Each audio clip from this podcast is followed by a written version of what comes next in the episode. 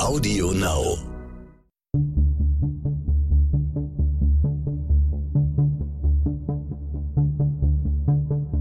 Wie überführt man einen Mörder? Warum werden Menschen zu Tätern?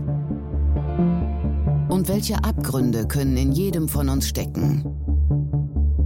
Im Sterncrime-Podcast Spurensuche erzählen Ermittler und Spezialisten über ihre spannendsten Fälle und die Herausforderungen ihres Berufes. Dirk Labudde wird immer dann gerufen, wenn Ermittler mit klassischen Methoden nicht weiterkommen. Wenn es zwar viele Spuren, aber wenig Erkenntnisse gibt. Wenn ein Tatort nicht mehr existiert, aber ein Fall neu aufgerollt wird. Wenn Überwachungskameras zwar die Verdächtigen zeigen, aber nicht ihre Gesichter. Er rekonstruiert Tatorte in 3D-Modellen und schafft digitale Doubles von Opfern und Tätern. Mein Name ist Nikolas Büchse und ich spreche mit Dirk Labudde über seine spektakulärsten Fälle und die Zukunft der Verbrechensaufklärung. Herr Labudde, ich freue mich, Sie hier im Podcast begrüßen zu dürfen. Sie sind Physiker, Bioinformatiker und Professor an der Hochschule Mittweida. Das liegt in Sachsen. Wie kommt es, dass Sie sich seit Jahren mit Morden, Raubüberfällen, mit Leichen, ungeklärten Todesfällen beschäftigen? Wie kamen Sie zum Verbrechen?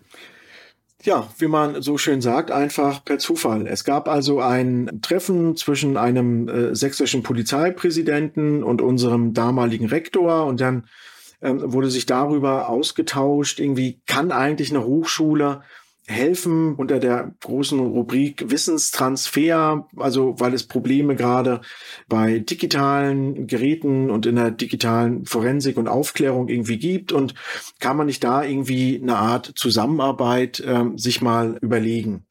Und ähm, dann gab es mehrere Kennenlerngespräche und ähm, dann wurden sozusagen also Schulungsprogramme aufgesetzt und aus all diesen einzelnen Teilen hat sich dann ergeben, ja, dass wir gesagt haben, gut, ähm, jetzt lasst uns doch mal probieren, ob auch ein Studiengang, ja, also allgemeine und digitale Forensik Sinn machen würde. Und über diesen Studiengang konnten wir unsere Qualität und unsere Leistungsfähigkeit so ein bisschen unter Beweis stellen, was eben dazu führte, dass ähm, Behörden gesagt haben, Mensch, wir rufen da mal an, vielleicht haben die noch eine andere Idee und äh, daraus entwickelte äh, sich dann sozusagen das eine oder andere, was wir jetzt so als Berater ja oder äh, Gutachter äh, denn auch tätigen. Sie haben gerade von digitaler Forensik gesprochen. Was kann man denn darunter sich vorstellen? Ja, das ist eigentlich ein schwieriger Begriff. Also der klassische Begriff digitale Forensik sagt einfach, dass es geht um Suchen, Sichern und Analyse digitaler Spuren.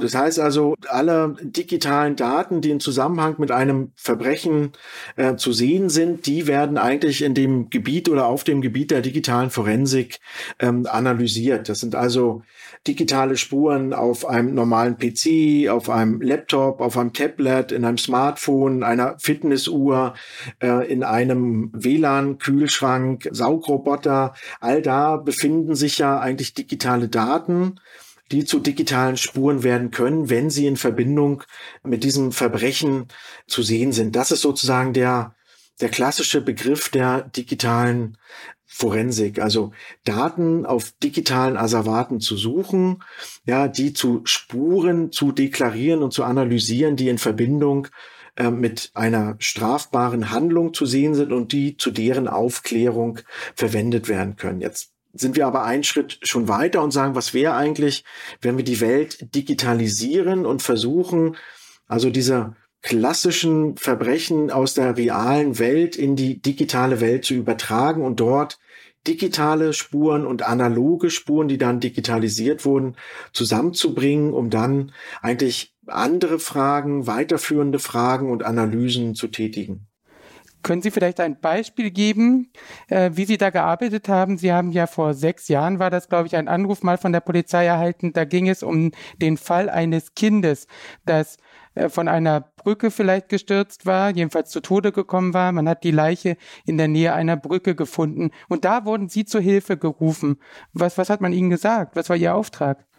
Ja, also ähm, das war die Soko Altfälle aus Thüringen, ja, und da wurden parallel ja, und dann auch übergreifend eigentlich drei Kindstötungen nochmal ermittelt. Ja, also die, was der Bürger heute als Cold Keys bezeichnen wurde. Und äh, in dem Fall Stefanie D., also äh, die Tote unter der Teufelstalbrücke war unsere Aufgabe.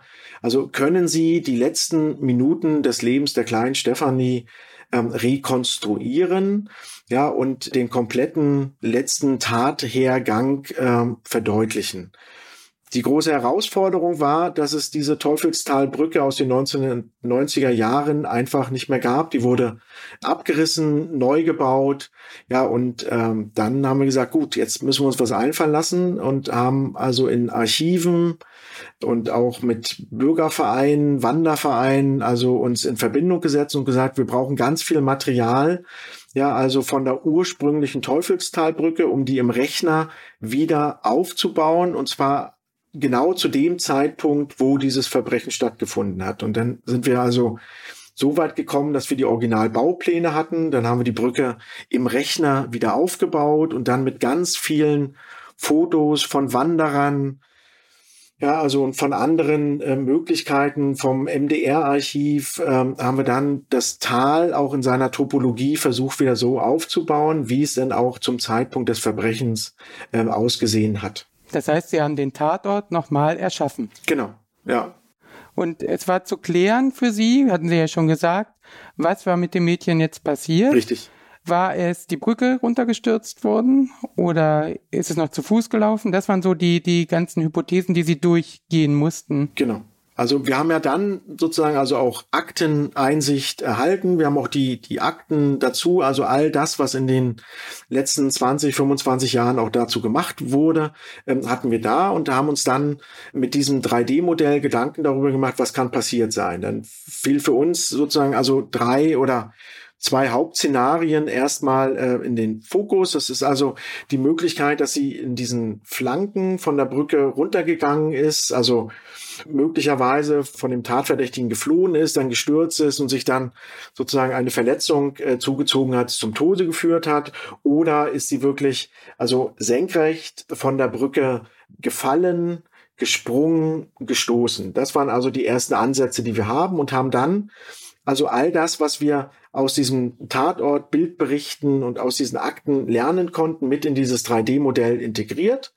Ja, hatten also dann den Original Auffindeort wirklich als physischen Ort eingezeichnet und haben gesagt, gut, also das ist die Endposition des kleinen Mädchens und haben dann angefangen, also unserem Modell also die Physik einzuhauchen, also mit Hilfe von Physik Engine und haben gesagt, okay, also was wäre, wenn sie rollt? Nein, also die Hangabtrittskraft macht alles keinen Sinn, ja, und würde auch gar nicht zum Verletzungsmuster passen.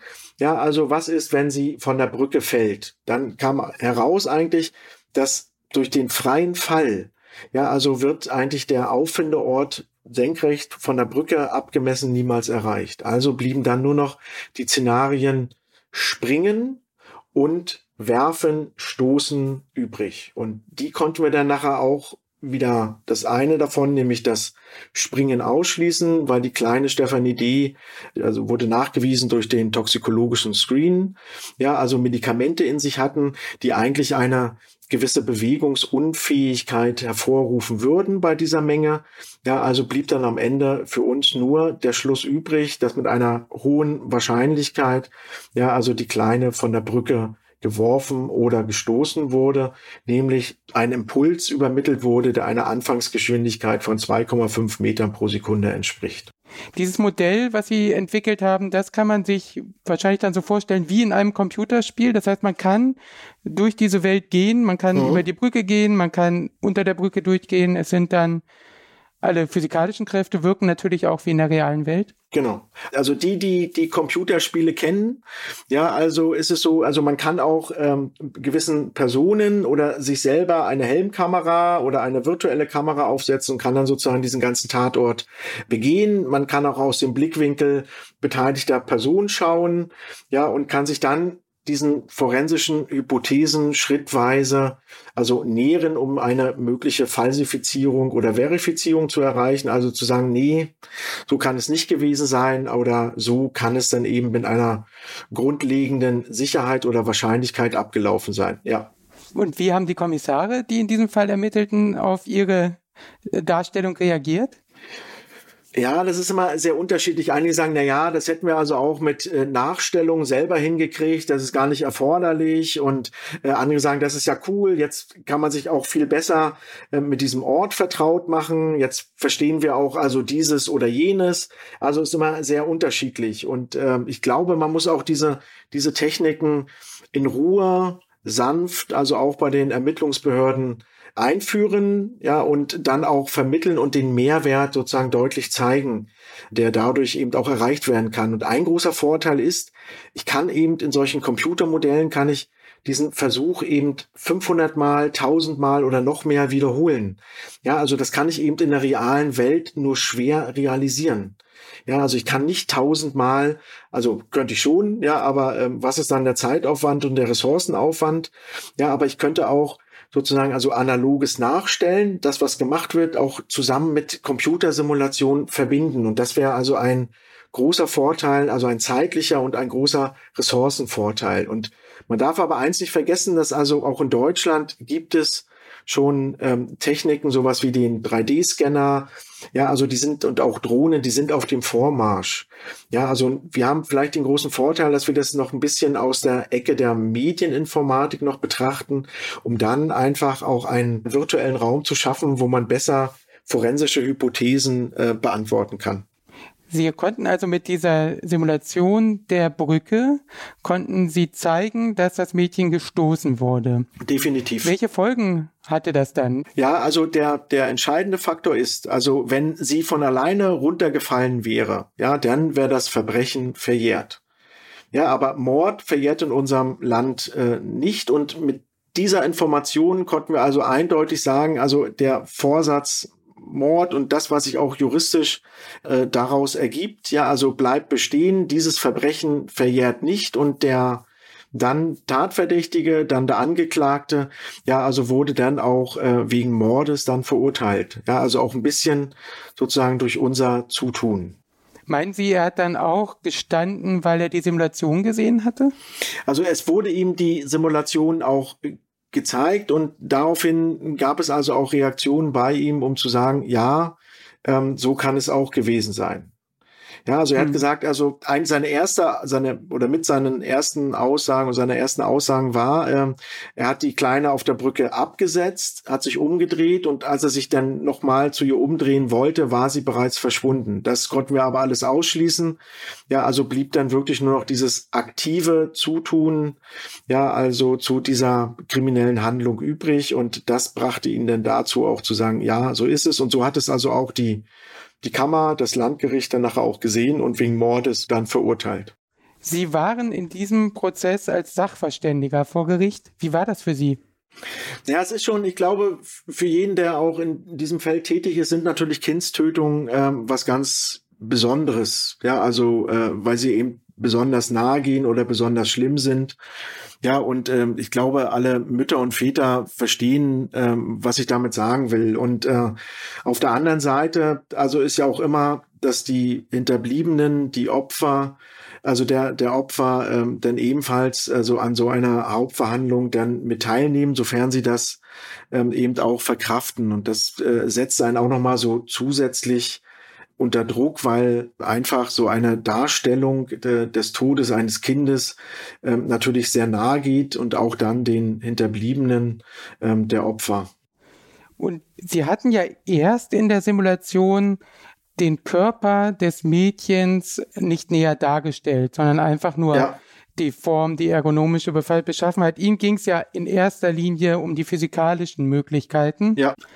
Dann wurden Sie aber gebeten, den Körper des toten Mädchens original nachzuformen, also auch die Kleidung, auch das mhm. Gesicht. Warum sollten Sie das tun? Ja, ich glaube, also sag's als erstes mal so rum, es ist richtig, also der Physik ist es eigentlich vollkommen egal, ob ein Dummy oder ein ausformulierter oder ausgeprägter Dummy, der dann sozusagen sehr dicht dem Opfer kommt, es ist also vollkommen egal, welcher Gegenstand von der Brücke fällt. So. Jetzt muss man sich aber auch vorstellen, dass natürlich so eine Art, also ein Kapitalverbrechen an einem Kind, ja, also auch eine gewisse Schwere aufweist. Und man wollte eigentlich auch damit nochmal verdeutlichen, also was der Angeklagte wirklich getan hat, nämlich ähm, also ein Kind bewusst von einer Brücke gestoßen hat. Und daraufhin haben wir gesagt, ja, wir machen das, obwohl wir eigentlich natürlich wissenschaftlich keinen Mehrwert davon haben, aber um ein Verbrechen nochmal deutlicher darzustellen, kann eben dieses Mittel verwendet werden, um eben das auch nochmal in den einzelnen und schwerwiegenden Facetten vielleicht nochmal so zu, zu verdeutlichen und klar zu machen.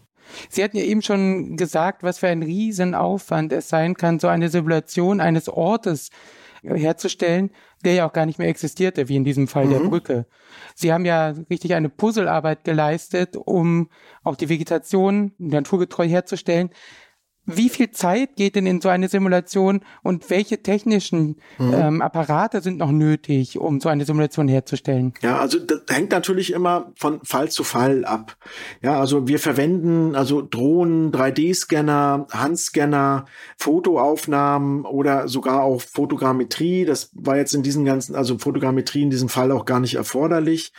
Ja, und ähm, also ein Modell wird besser, je mehr und hochauflösendes und qualitativ hochwertiges Material wir natürlich verarbeiten können. Und dann sitzt man schon, ja, also zwei, drei Wochen und schafft das Grundmodell.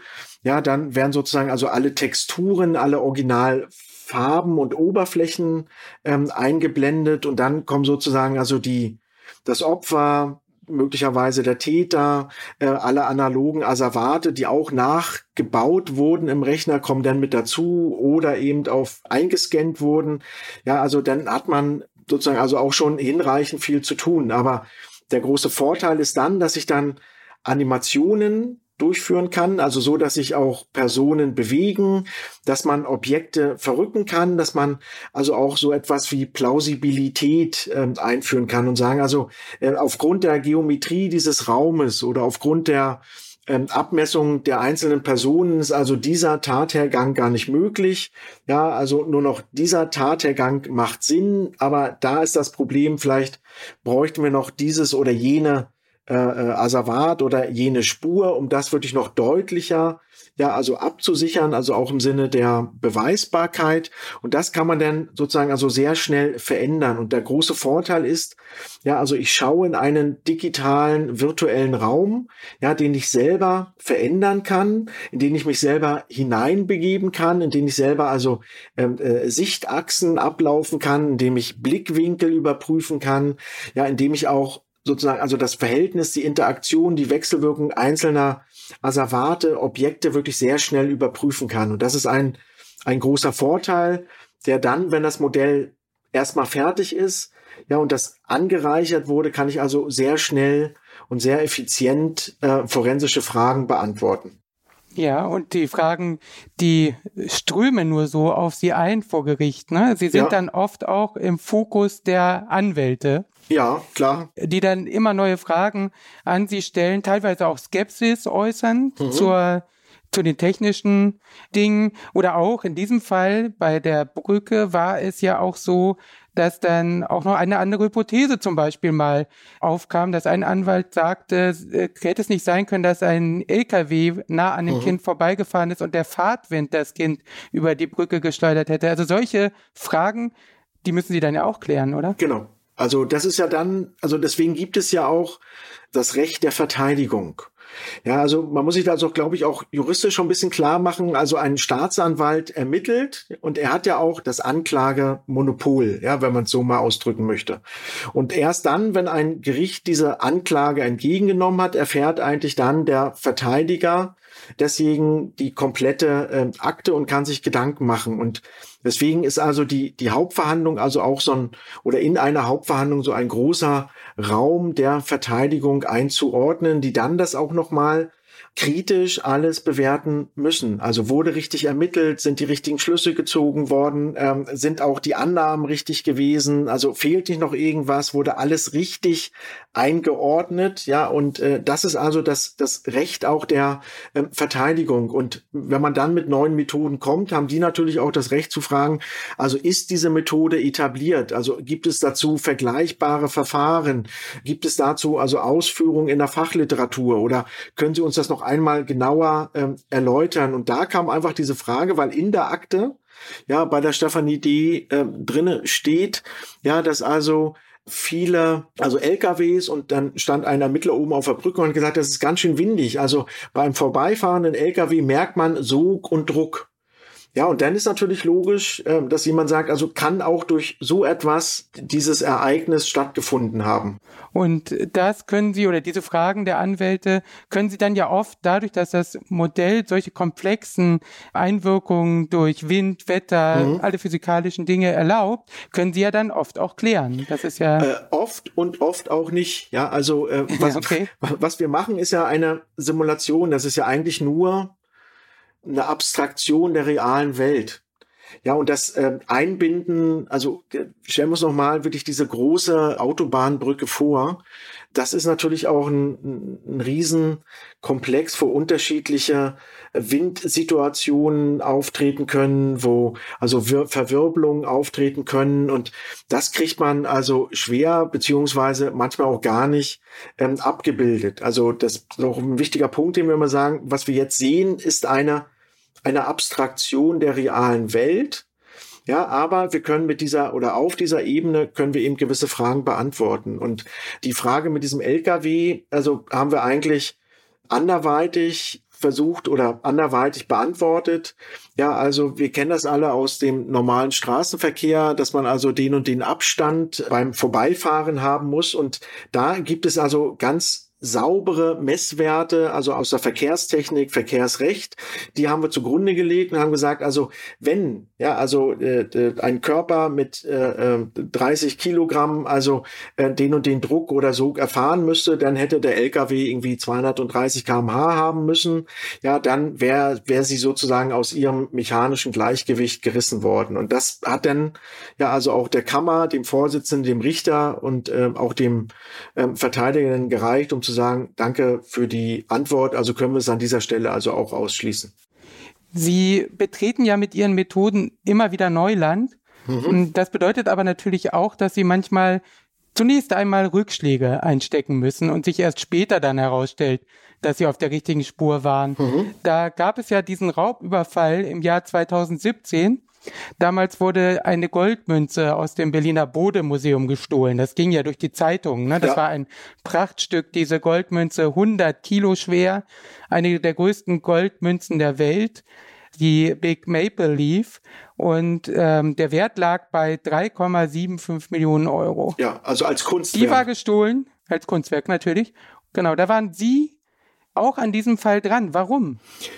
Also es, es ging darum, also man hatte uns erst, also es ist ein zweigeteiltes und na, nachher auch, also wir haben es zwar nachher zusammengeführt, aber es ist zweigeteilt zu sehen. Die erste Aufgabe stand darin, können Sie aus diesen Videoaufnahmen einen Zusammenhang herstellen zu beschlagnahmten äh, äh, Kleidungsstücken. Also, äh, also da gab es Videoaufnahmen im, im Museum? Nee, sondern Videoaufnahmen auf dem Hackischen Markt, wie man sich sozusagen dem eigentlichen Tatort genähert hat.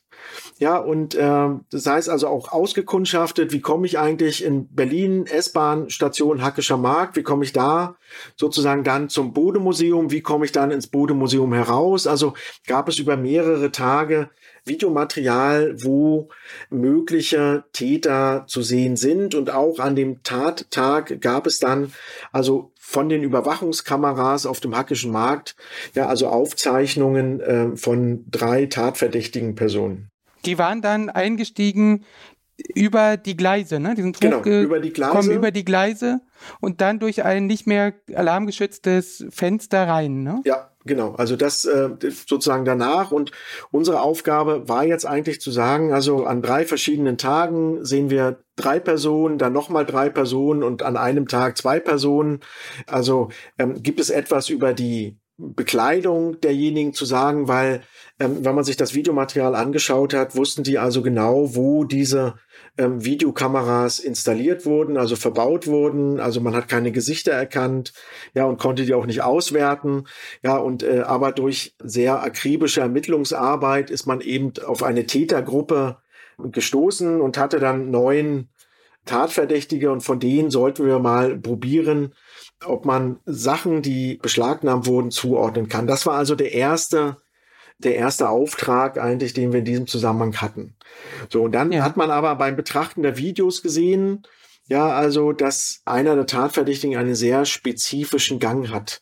Jetzt muss man aber forensisch gestehen, dass also die Auswertung von Bewegung eines Menschen und also Vergleichsmaterial dazu zu nehmen und zu sagen, also das ist ein und dieselbe Person, ist also äußerst schwierig. Ja, also es gibt äh, äh, wissenschaftliche Arbeiten, die sagen, dass also bei zehn Menschen ja, also überlappen sich diese Bewegungsprofile über den Tag hinweg. Man kann die also nicht eindeutig voneinander trennen. Und dann hatten man uns aber gefragt, ob wir diese Bewegung näher beschreiben können. Ja, und das vielleicht auch als Hinweis und Indiz nehmen kann, also welche dieser ähm, verdächtigen Personen jetzt wirklich auf dem hackischen Markt äh, zu sehen sind. Und das brachte uns eigentlich auf die Idee, so ein künstliches Rig einzuführen. Das war also dann der zweite Teil. Und ähm, da haben wir sozusagen also Folgendes gemacht. Wir haben also die in Frage kommenden Tatverdächtigen auf ähm, einen Drehteller gestellt, haben die von allen Seiten fotografiert und damit einen digitalen Zwilling erzeugt. Ja, und diesen ja. digitalen Zwilling haben wir dann ins Videomaterial vom Hackischen Markt, also maßstabsgetreu hineingelegt und konnten aus unserer Sicht damals und auch heute ja also nachweisen, dass es sich dabei um eine Person, die eine solche Geometrie, die durch unseren Knochenbau, durch unser Skelett, ja, also hervorgerufen wird, auch handeln kann. Und dieser Knochenbau, dieses Skelett, das bezeichnen wir als künstliches Rig, weil wir das von einem digitalen Zwilling ableiten, ja, und das in das reale Videomaterial hineinlegen. Das heißt, sie, sie können dann zeigen, dass die Proportionen so stimmen, aber die, die Aufnahmen, die sie machen, die zeigen die Tatverdächtigen oder haben die Tatverdächtigen ja nicht in Bewegung gezeigt, oder doch? Also wir haben es nachher einmal in Bewegung gezeigt. Das war auch ein Fehler, weil das gar nicht der Ansatz dieser wissenschaftlichen Methode war, sondern der Ansatz der wissenschaftlichen Methode ist eigentlich, dass jeder Mensch ein sehr individuelles Knochengerüst hat.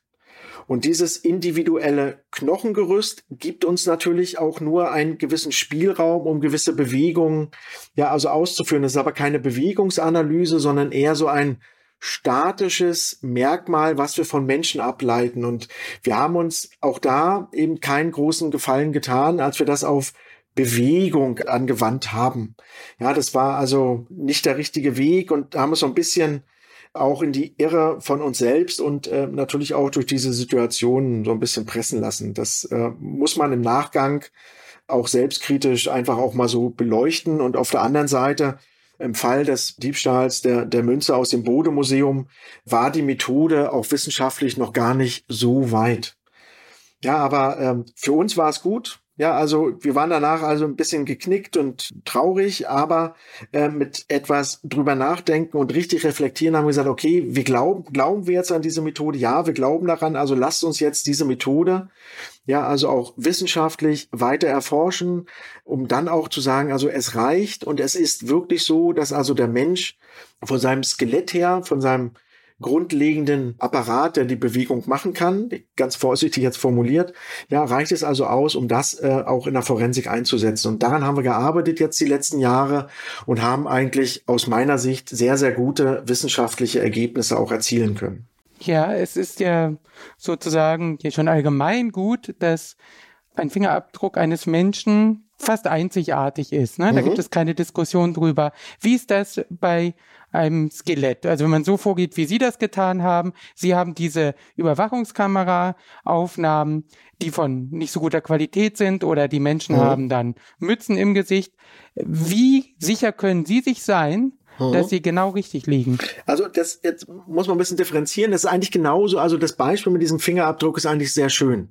Ja, also wir haben in der Forensik diese Axiome, also diese Grundlehrsätze über den Fingerabdruck äh, definiert. Ja, und äh, sagen also, ein Fingerabdruck ist einzigartig äh, und es gibt keine zwei Menschen auf der Welt, die den gleichen Fingerabdruck haben. Es gibt aber auch statistische Modelle. Da kommt man auf den Wert von 10 hoch 11 Menschen brauche ich. Ja, damit ich sozusagen also zwei mit dem gleichen Fingerabdruck hätte. Ja, also mhm. komisch formuliert ähm, vielleicht. Und das haben wir jetzt also auch für unser RIG.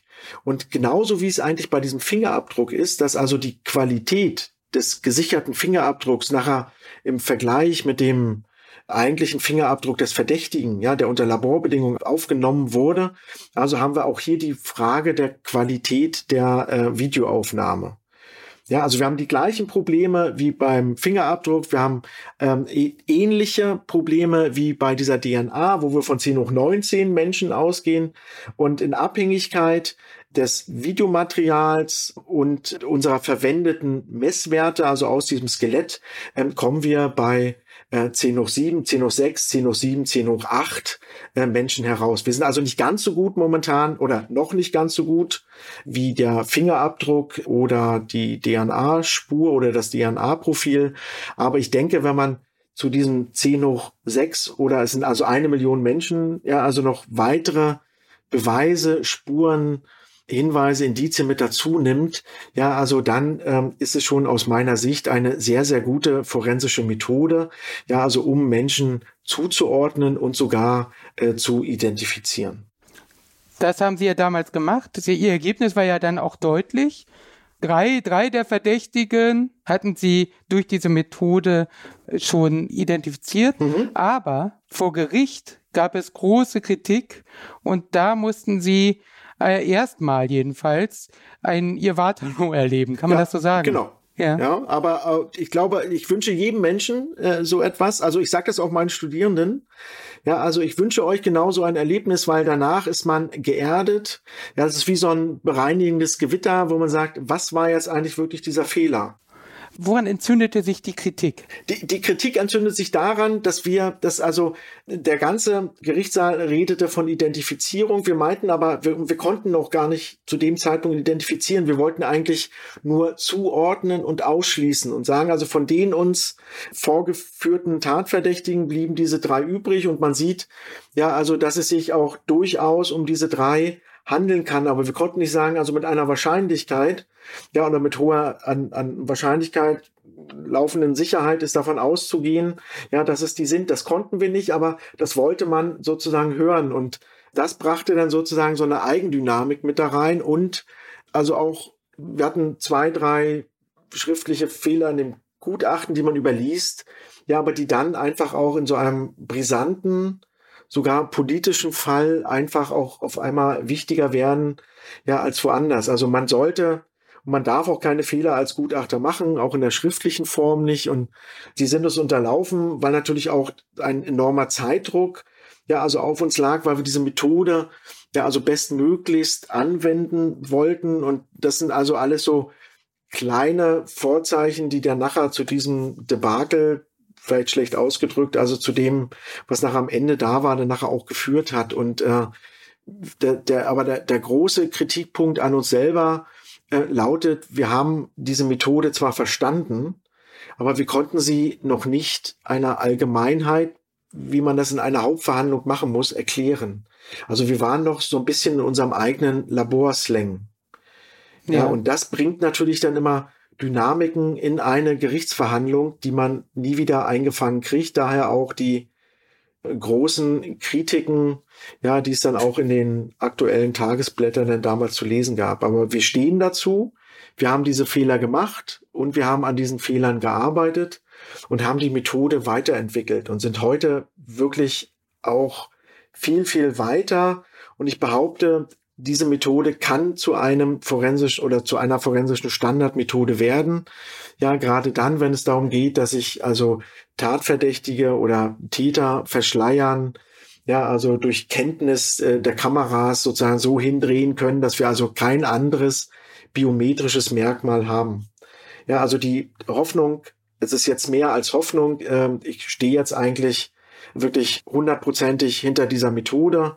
Wir werden weiter an dieser Methode arbeiten. Wir haben Forschungsgelder eingeworben. Wir ähm, haben also mit dem Land Niedersachsen und mit der PD Göttingen also eine Vielzahl von Probanden wirklich vermessen, ähm, haben die unterschiedliche Posen, also Körperhaltung einnehmen lassen und ähm, haben so viel gelernt, dass ich eigentlich jetzt sage, es ist aus meiner Sicht ist es schon soweit, aber wir müssen natürlich noch der Öffentlichkeit beweisen, dass es denn eben auch so ist, dass das eine zuverlässige und auch verlässliche Methode ist. Können Sie jetzt vielleicht ein bisschen erläutern, wie kann Ihrer Meinung nach diese Skelettanalyse in Zukunft zur Aufklärung von Verbrechen beitragen? Welche Szenarien kann man sich da genauer vorstellen? Also stellen wir uns Überfälle ähm, auf Tankstellen, auf äh, Shops, stellen wir uns sozusagen also auch all das, was so, also Prügeleien, ja, also auch äh, andere Kapitalverbrechen, ja, also wo es aber dann Videomaterial gibt, dann kann man das sozusagen sehr schön eben kombinieren. Ja, und ähm, wenn man sich noch vorstellt, dass es wirklich so einzigartig ist, dann kann ich natürlich auch so etwas, was wir mit Finger und DNA machen, also Datenbankabgleiche kann ich dann auch machen. Also ähm, wenn ich, also stellen wir uns vor, wir haben einen Tankstellenüberfall ja, bewaffnet oder unbewaffnet. Und der Täter hat sozusagen einen Motorradhelm auf oder ähm, ein Basecap und eine Maske, ja, oder Überfall auf mit Video abgesicherte äh, Firmen, ja, oder so etwas. Das können wir dann alles sozusagen also aufklären oder mithelfen aufzuklären, wenn es Hinweise gibt. Dann können wir also diese Personen, ja, also wieder fotogrammetrisch, also auf diesem Drehteller aufnehmen und sagen, ja, in diesem Video ist genau diese Person sichtbar ja, also ist davon auszugehen, dass der Tatverdächtige in dem Fall dann nachher auch der Täter ist. Das wäre dann schon eine große neue Möglichkeit. Sie forschen aber natürlich nicht nur in, in Sachen Skelettanalyse. Mhm. Ihrer Meinung nach, wie werden in Zukunft Verbrechen aufgeklärt? Welche Szenarien kann man sich da vorstellen? Also das, was wir lernen müssen, ist, dass eine digitale Spur genauso viel wert ist wie eine analoge Spur und dass ich die zusammen denken muss. Ja, also es gibt sehr interessante Fälle, die wirklich mit vielen digitalen Spuren der nachher aufgeklärt werden konnten. Also Funkmastdaten, GPS-Koordinaten, Browserverläufe, Chatnachrichten. Ja, also die und können eben auch in solche 3D-Modelle integriert werden. Also macht es eigentlich auch Sinn, Bewegungsprofile also jetzt wirklich, also schafft ein Mensch die Strecke mit Auto zu Fuß oder wie auch immer zurückzulegen. Ja, also auch zwischen diesen zwei Funkmasten sich so zu bewegen. All das ist sozusagen dann auch durch die Darstellung im virtuellen Raum möglich. Ja, und ähm, dann, glaube ich, hat man eine Grundlage und dieses 3D-Modell kann ich natürlich auch mit in den Gerichtssaal nehmen. Ja, also wir hatten auch schon einen Fall, das war die Nachstellung einer Schießerei ähm, auf einem Parkplatz. Da haben wir also dieses 3D-Modell dann auch im Gerichtssaal gehabt und dann konnten der Richter, also die, die Kammer, die Staatsanwaltschaft und die Verteidigung, ja, also Fragen an dieses 3D-Modell stellen und sagen also, ja, aber was wäre, wenn jetzt mein Mandant dort gestanden hätte oder ähm, das Opfer dort, dort und dort und geht dann das noch mit auf oder ähm, hat vielleicht das Opfer sozusagen also etwas vergessen, äh, also in seiner Einlassung, also in seiner Aussage oder ähm, hat ein Beschuldigter äh, gelogen, also gibt es Widersprüche. Ja, und das kann man dann eben sehr schnell und also nachweisen und äh, all diese Daten sind dann konserviert. Also das sehe ich auch noch so als großen zusätzlichen Vorteil. Die Frage ist nur, haben wir eigentlich immer den Tatort, den wir eigentlich analysieren wollen.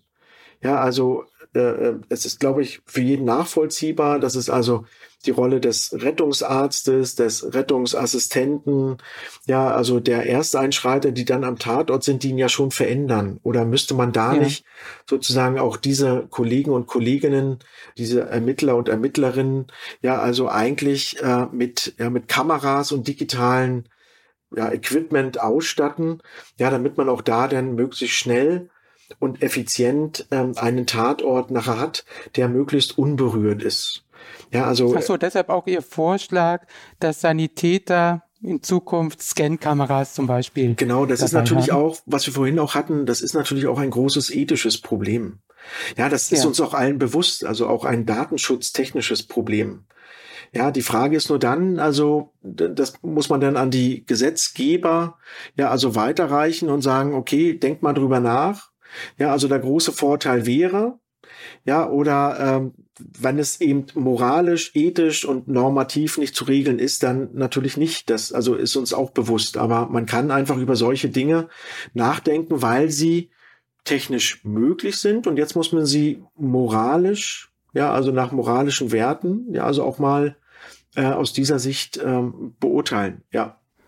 Lässt sich denn auch die Arbeit zum Beispiel der Gerichtsmedizin digitalisieren? Ja, also die, die ist ja schon, also, ähm, oder man, also in Deutschland ist es so, also wir haben forensische Bildgebung.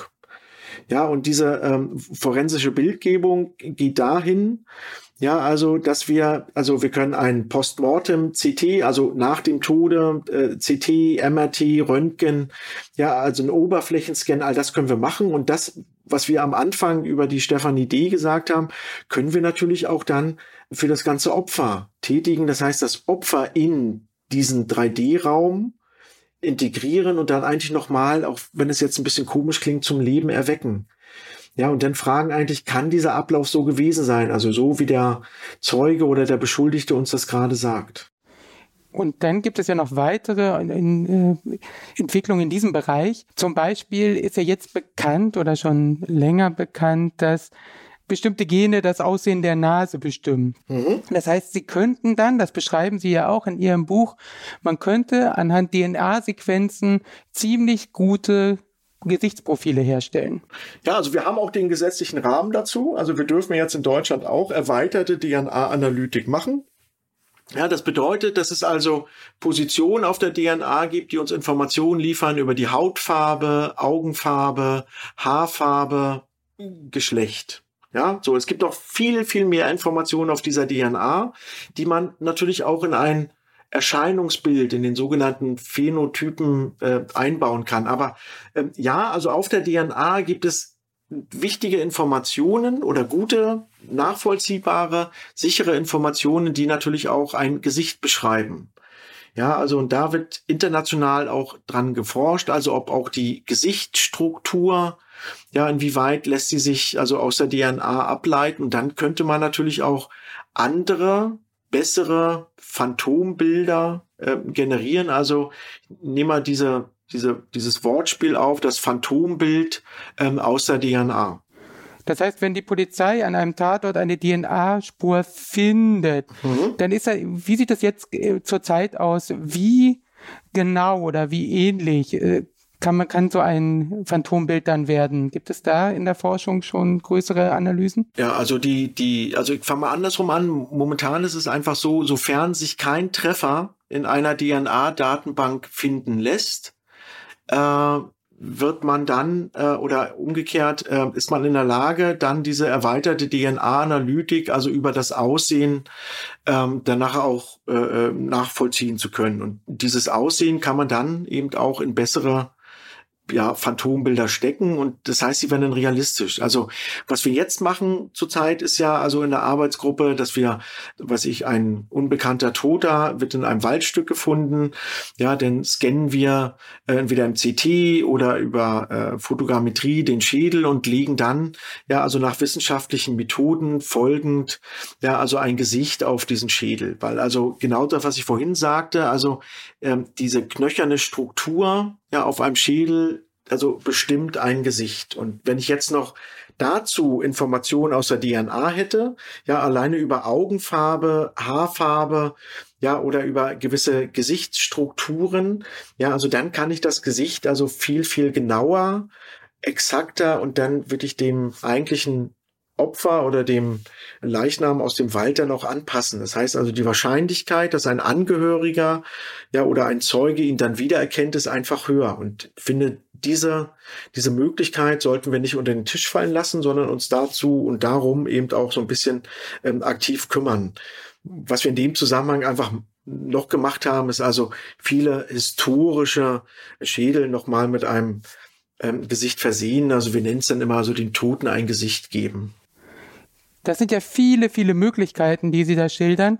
Und bei einigen dieser Möglichkeiten, da kann einem, wenn man das weiterdenkt, auch schon mal mulmig werden. Mhm. Ne, also da kann man drüber nachdenken, liegen in dieser, in dieser neuen, schönen digitalen Welt der Verbrechensaufklärung nicht auch so ein bisschen Gefahren? Ne? Also zum Beispiel könnten ja auch Algorithmen mit falschen Datensätzen mhm. gefüttert werden oder diese ganze Möglichkeiten könnten dazu missbraucht werden, so ein allwissendes Überwachungssystem zu erschaffen. Genau. Ne? Da gab es ja vor zwei Jahren die große Debatte über die amerikanische Firma Clearview. Die hatten ja eine Gesichtserkennungssoftware entwickelt, mit der man ein Foto von einer Person machen konnte und die Software äh, würde dann alle Fotos dieser Person im Internet finden. Mhm. Äh, damit wäre es dann ja möglich, jede Person, also fast jede Person, zu identifizieren. Das war ja schon die Debatte äh, darüber, ob das nicht der Anfang einer möglichen totalen Überwachung in der Öffentlichkeit ist oder auch einer totalen Überwachung durch den Staat. Was ist Ihre Meinung als Wissenschaftler, der täglich sich mit solchen Fragen beschäftigt dazu? Also ähm, an der Stelle antworte ich, das mache ich also auch während der Vorlesung, an der Stelle antworte ich immer, also als Forensiker würde ich sagen, natürlich als Forensiker auch mehr Überwachungskameras. Ja, also als äh, Bürger eines demokratischen Landes, nein, natürlich nicht. Ja, also es muss einen wohl definierten gesetzlichen Rahmen geben und auch einen gesetzlichen Rahmen dafür, wer welche Daten aus solchen Systemen überhaupt verwenden darf. Und ähm, dem all dem gegenüber steckt, also steht natürlich auch oder die Experimente, die in Berlin am Südkreuz gemacht wurden. Ja, also auch dann eben zur Massenerkennung von Gesichtern. Also Deutschland mit seinen gesetzgebenden Organen ist also bemüht, das wirklich also aus allen Blickwinkeln zu erfassen und dann bestmöglichst natürlich auch äh, das Gesetz dann dahin zu ändern oder neue Gesetze einzuführen. Auf der anderen Seite nicht vielleicht die Formulierung auf der anderen Seite. Man muss natürlich aber auch immer gucken, ja, also welche Methoden können effizient zur Verbrechensaufklärung genutzt werden.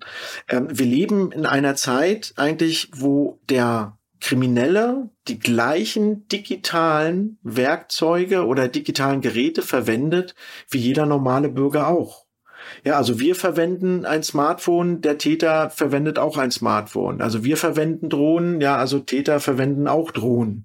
Jetzt heißt also, man muss einfach die Herangehensweise sich mal neu überlegen und sagen, brauchen wir nicht eine Abschätzung dieser unterschiedlichen Technologien? Also wo drin besteht eigentlich das kriminelle Potenzial? Ja, also von solchen Technologien und dann glaube ich, ist es leichter, das auch in eine gesellschaftliche Diskussion einzuführen, die folgen muss, logischerweise, ja, die dann auch zielführend ist. Oder denken wir an die Diskussion, die wir vor ich glaube, es ist auch schon wieder vier oder fünf Jahre her. Ja, also mit den Bodycams bei der Polizei. Ja, also ist das jetzt, ist das jetzt wirklich Verstoß gegen Datenschutzgrundverordnungen, ja, oder gegen unser Datenschutzgesetz und, und, und. Aber auf der anderen Seite dokumentieren sie nicht nur Straftaten, sondern dokumentieren dann auch auf der anderen Seite ja also mögliches Fehlverhalten der Polizisten. Also auch da müssen wir von mehreren Seiten immer auf die moralischen Aspekte beider Seiten irgendwie achten. Also es darf keinen Überwachungsstaat mehr geben, definitiv. Ja, also gerade mit unserer Geschichte, ja, also sollten wir da sehr sensibel, sehr ehrlich und sehr offen auch damit umgehen. Ja, und die Kinder dann auch bei dem richtigen Namen benennen. Ja, also dass ja. es keine Möglichkeit geben soll, dass in Deutschland jemals wieder so etwas ähm, passiert, weder vor 45 noch nach 45. Ja, aber wir brauchen natürlich den Anschluss gerade für Ermittlungen eben auch mit modernster Technik. Ja, und da muss man einfach die Frage stellen, ist das jetzt eine Technik, die für die Aufklärung genutzt wird? Ist das eine Technik, die wir der Bevölkerung erklären müssen im Sinne von Prävention? Ja, also was steckt eigentlich dahinter? Also um das mal vielleicht so auf wenige Worte zu reduzieren. Ja, ich denke, da haben Sie recht. Eine breitere gesellschaftliche Debatte über dieses Thema ist sicherlich notwendig.